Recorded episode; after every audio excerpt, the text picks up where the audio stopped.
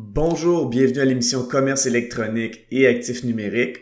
Aujourd'hui, l'épisode 30 s'intitule Est-ce que les liens externes ou backlinks sont efficaces ou c'est un concept dépassé en SEO? Avoir un commerce électronique est tout un défi. On vit souvent des déceptions ou de la frustration. Que faire pour rentabiliser mon commerce en ligne? Qui engager pour m'aider à réussir? Comment évaluer le ou les professionnels qui ont le mandat de rentabiliser mon commerce électronique et de le transformer en véritable actif numérique? Vous écoutez Commerce électronique et actifs numériques avec Nicolas Roy. La raison d'être de mon podcast est très simple. C'est d'aider les propriétaires de commerce électronique à comprendre, contrôler et posséder leur commerce électronique et les composantes qui l'entourent parce que je crois sincèrement que c'est la meilleure manière de rentabiliser à court terme et de se bâtir des actifs numériques qui prennent de la valeur à long terme. Dernièrement, je lisais un expert en SEO qui posait une question très importante à d'autres experts en SEO. Cette question était la suivante. Est-ce que vous faites partie de l'équipe Backlinks, qui à titre de rappel sont des liens externes qui partent d'un autre site web et qui pointent vers le vôtre en offsite SEO? Ou est-ce que vous faites partie de l'équipe contenu et technique qui fait partie du on-site SEO et du technical SEO pour référencer vos sites web? Si vous voulez en savoir plus sur ces termes, je vous invite à écouter l'épisode 22. Évidemment, la question était très binaire pour créer de l'engagement. Les réponses étaient très intéressantes parce que je pouvais certainement voir une tendance et si un ou une propriétaire d'entreprise avait lu les réponses, il ou elle pourrait être mal guidé. Dans cet épisode, je vais parler de l'évolution de Google dans sa manière d'évaluer la classification des sites web à travers le temps. Je vais contextualiser la tendance des réponses des experts en SEO qui ont répondu à cette question. Finalement, je vais parler des liens externes à savoir s'ils sont encore efficaces et si oui, comment les évaluer. Avant de débuter l'épisode, j'aimerais vous inviter au groupe Facebook Commerce électronique et actifs numériques. C'est l'endroit où on pose des questions concernant le commerce électronique, que ce soit par rapport à nos défis ou en réaction au contenu de l'émission. Alors c'est un rendez-vous, le groupe Facebook Commerce électronique et actifs numériques. Comme je le disais en introduction, la question qui était posée à des experts en SEO était est-ce que vous faites partie de l'équipe Backlinks ou est-ce que vous faites partie de l'équipe contenu et technical SEO pour référencer vos sites web? La tendance de ces experts penchait vraiment sur le contenu et l'aspect technique du SEO. En voyant ça, un ou une propriétaire d'entreprise aurait même pu penser que les backlinks ou liens externes ne sont plus vraiment un facteur important en SEO. Alors, est-ce que les backlinks fonctionnent encore ou non pour le SEO? Avant d'y répondre, prenons le temps de voir l'évolution de Google. Au début de Google, les liens externes étaient à peu près le seul facteur utilisé pour le SEO. Plus un site web recevait de liens provenant de d'autres sites web et donc des votes de confiance, mieux il ressortait sur Google. Alors les gens qui faisaient du SEO à l'époque faisaient tout pour recevoir des liens externes vers leur site web.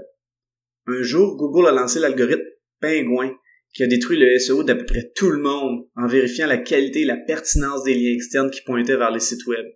Pingouin a fait en sorte que plusieurs entreprises ne s'en sont jamais remises et elles ont fait faillite. Aujourd'hui, avec l'intelligence artificielle, les API pour que les différents sites et applications web se parlent avec la quantité de données que les sites web peuvent envoyer à Google et que Google doit traiter, et avec la surenchère de contenu sur le web en général, il est vrai d'affirmer que le SEO basé sur le contenu et sur des composantes techniques comme l'utilisation de Python et de bases de données et le on-site SEO sont très importants. Par contre, il faut aussi se rappeler que les backlinks font encore partie des facteurs de rankings ou de classement les plus importants pour Google. Le hic est que c'est beaucoup plus difficile de contrôler cet aspect du SEO quand c'est fait de façon propre en white hat SEO ou SEO à chapeau blanc. Il faut aussi savoir que pour que les liens externes aident le SEO de votre site web, il faut vérifier ces cinq points. 1. Vérifier le nombre de liens externes qui pointent vers une page précise comme la page d'accueil ou une autre landing page. 2. Google regarde le nombre de domaines qui réfèrent ces liens on veut un ratio nombre de votes sur nombre de voteurs qui fait du sens. 3. Vers quelle page de mon site web est-ce que ces liens externes pointent? Est-ce que ce sont des pages intéressantes? 4.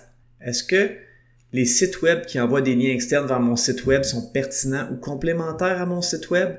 Par exemple, Si ce sont des sites web de pornographie ou de médication, les chances sont que non dans la majorité des cas. 5. Est-ce que le ratio de nouveaux liens par rapport aux liens perdus est bon? Si je perds plus de liens que j'en gagne, c'est inquiétant. La bonne utilisation du texte d'ancrage avec une bonne diversité est aussi importante. Le texte d'ancrage est le texte cliquable qui va mener à votre site web. S'il manque de diversité pour la répartition des textes d'ancrage parce que tout le monde utilise le même mot-clé, ce sera loin d'être naturel pour Google et un algorithme comme Penguin va s'occuper de vous faire payer le prix d'avoir triché. Pourtant, ça fonctionnait auparavant. Bref, oui, le SEO de contenu et le SEO technique sont le futur du SEO. Et c'est encore plus vrai avec l'intelligence artificielle où on peut automatiser des tâches et récupérer énormément d'informations. Néanmoins, les liens externes demeurent une composante importante du SEO, même si en termes de proactivité, on est plus limité si on fait les choses en white hat.